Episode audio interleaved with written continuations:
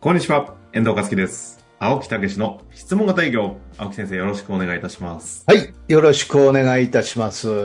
さあさあ、ということで、今元気日元気。元気もう元気。ね、朝の6時ぐらいから、もう本当に夜の10時まで。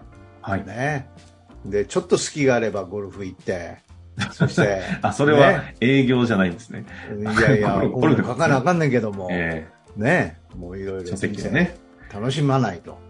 いや、ち、知識でしたっけ？ち、ちち。あ、父ね。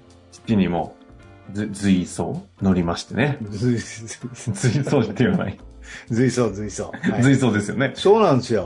おかげさまでね、8月号、父の8月号のね、随走、インタビューを受けて、えーもう何回も書き直して、えー私の大好きな本に載るんですね。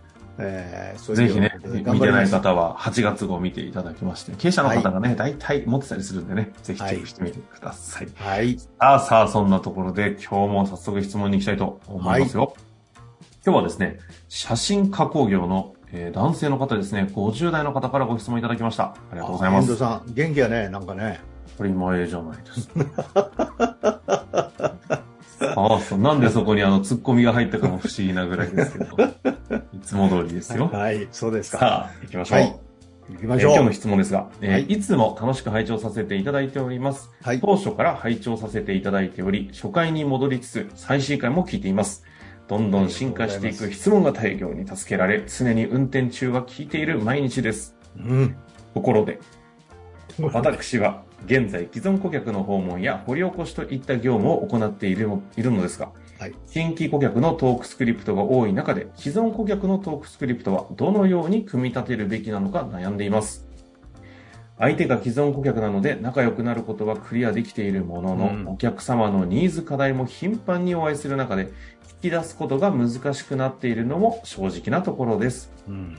お役に立ちたい気持ちがお客様との温度差を感じることも多々あります。ぜひ先生のアドバイスいただけると幸いです。よろしくお願いいたします。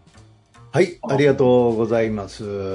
今もうね、やっぱり営業がもう随分ここ、もう変わってきてますね。うん。何かというと、電話ポイントとか飛び込みとかそういうことではなくて、ええやっぱり反響営業ですね。チラシとか、それから、えー来店とか、SNS とか、そういうところで興味を持った、えー人たちに対してどうアプローチをして、さらに興味を高めるかっていうね。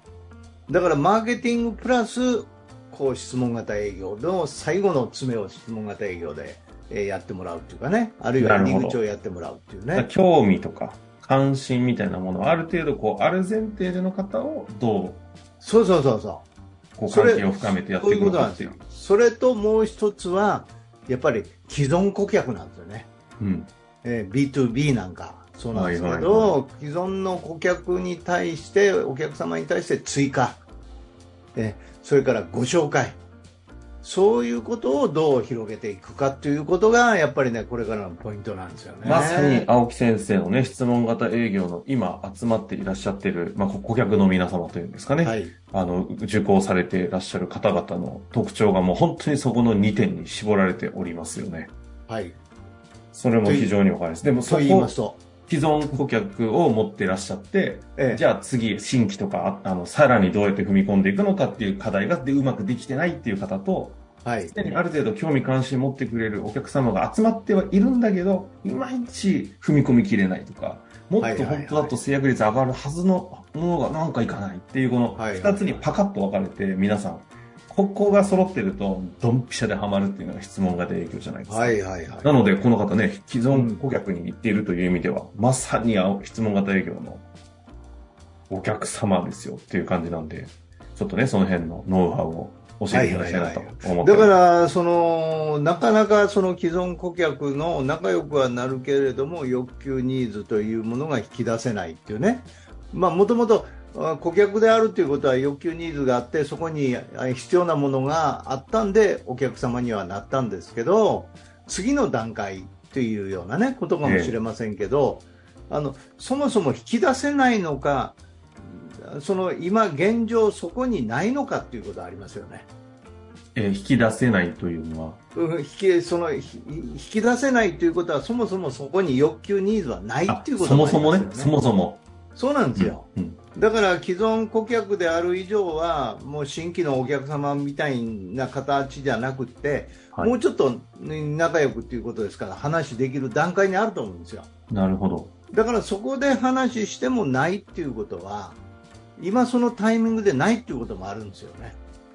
今、とてもというか超重要なところを教えていただいたと思ったんですけど、えなので既存客がいます。ではい関係性はある程度仲良くなれている。えはいだったら、よりもっと深く掘っていったら、絶対になんかあるはずだ、ではなくて、質問型営業でしっかりこう関係性作ってたら、あ、ないんだっていうのが分かるっていうのもあるってことですか？そういうことですよね。だから、見極めね。そうそう、だから既存顧客こそ、えーそのタイミングで ABC で分けてみるとかね。いうことで、今必要としてるとところへもう熱心に行くとかね。というようなことなんですよ。じゃあ既存客いたら、必ずこう、ルーチンでずっと回っていかなきゃいけないみたいな、まあ、そのね、されてるのもあるじゃないですか。いわゆる、あの、えー訪問で常にルーチンに待っとけよと上司に言われるみたいな。はい。そういうのは、まあ、あるかもしれないですけど、まず基本は、あの、ちゃんと既存客と思っている方々が、本当に聞いていった先に人間関係作った上で、あ、ニーズないんだと。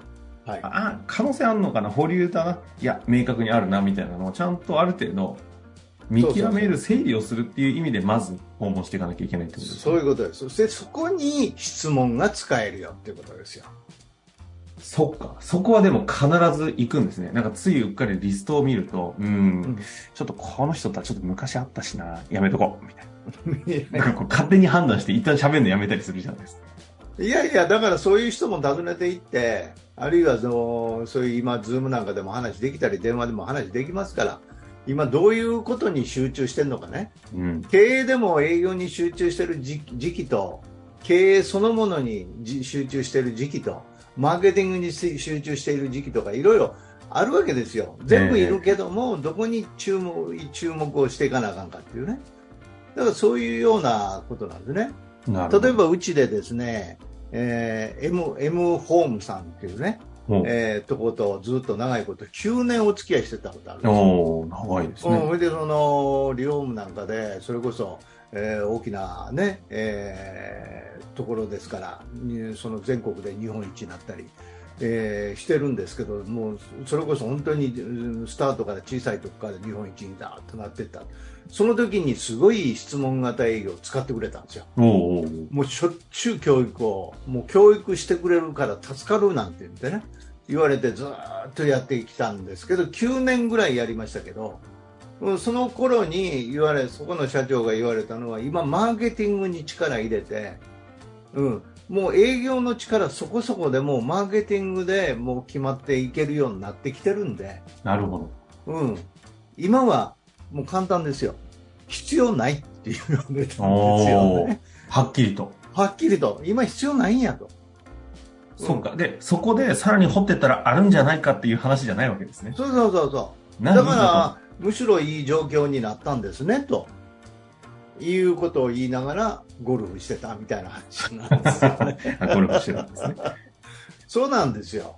まあでもそこからあ新たなまたね、課題が出てきて、それに対してこちらがもしかすると商品開発として新たな商品が生まれるっていうことはあり得るかもしれなあいですけどるあり、得るし、向こうもまた必要になっていくね、えー時代があ出てくるかもしれませんうんうよね、んええということなんですよね。うん、なるほど。なんかついうっかり既存客、トークスクリプト、どうにかして絶対100%掘り起こして何かをっていう思考になっちゃいがちな気がするんですけど、そうではないという考え方です、ねいや、だから、あの新規も一緒なんですよね。新規でアポ取れたからって言って、もう何でもかんでもね、プレゼンするっていうんじゃなくて、まず、なぜお会いいただいたのかって言って聞くっていうのはそこなんですよ。なるほど。うん。まずそこでランク分けなんですよね。ええだからそういうようなことで、あの、ランク分けに新規でもする、既存のお客様でもまずランク分けで、今どういう状況にいるかを分けると、ものすごい営業ってやりやすくなるんですよ。これ、お客様のニーズ、ええ課題も頻繁にお会いする中で引き出すことが難しくなっているっていうふうにおっしゃっており、あの、言ってくださってるんですけど、そうすると、青今の話を踏まえていくと、青木先生の見解としては、どういうふうに今後、いや、だから簡単ですよ。お客様の状況なんで、うん。その、どんだけ技術がうまくって掘り出せるかっていう話ではないんですよ。ないってことですね。そうなんですよ。だから質問型営業の一番の最初にメリットはお客様をランク分けできるっていうことなんですよ、質問で。なるほど。そうすると、ライト感覚でずーっと回っていけるわけですよ。うーん、なるほどね。うん。もう極論言えば相手の、相手に責任があるということですよね。相手のレベル、相手の状況に、えーうんよるわけですから。こっち側の問題じゃないんですよね。そうか。うん。まあでもそこま、質問型営業で掘り起こして、こう質問かんニーズとかを聞いていったら、いや、ちょっとうちにはそれ、ソリューションってないなーって思っても、うん。めちゃくちゃ、いや、今の話で自分の課題が見えました。みたいなことは多分起きちゃったりしますよね。まあまあ、それはありますよね。あなんか、どちらかというとちょっとコンサルティングに近いような、はいはいはい。ヒアリングになっちゃってるかもしれませんけど、うん質問型営業ってその傾向すごいあると思うんですよね。うんもうなんか、自分たちの商品を超えたところでの話になってしまって、それは、うん、まあまあ、それもありますよね。ええだからまあ、そういう意味で、あの、シンプルに考えていただければ、非常に分かりよいっていうことですよね。なるほどですね。まあ、ということでね、はいあの、ぜひぜひ、まずは質問型営業をベースにしっかり駆使して、今お客様との、要は関係をちゃんと整理していくとえ。うん。で、無理な、無理は、無理というのをしっかりと受け止めるということですかね。そういうことなんですよ。うんしわかりやすい話非常に分かりやすい。だからむしろ質問型営業できるようになってからは、こっち私なんかも分かりやすくなった。ああ。うん、ただ、ベストの質問の仕方とか、うん、そういう対応の仕方はししてるということさえできれば、もう相手のレベルの問題ですから、なるほうん、それを動かそうとしても無理な話です。ど。ずっとね、あの、はい、人は思った通りにしかでしたっけ？そういうことです。動かないとはい、言ってる通りですね。はい、ぜひともちょっと原則にもう一度立ち返って、はい。また質問ありましたらぜひお待ちしておりますので頑張ってみてください。はい、調査にあ質問型営業を使うっていうなるほことでね、やっていただきたいと思います。ありがとうございました。はい、ありがとうございました。本日の番組はいかがでしたか？番組では青木武氏への質問を受け付けております。ウェブ検索で「質問型営業」と入力し検索結果に出てくるオフィシャルウェブサイトにアクセス。その中のポッドキャストのバナーから質問フォームにご入力ください。たくさんのご応募お待ちしております。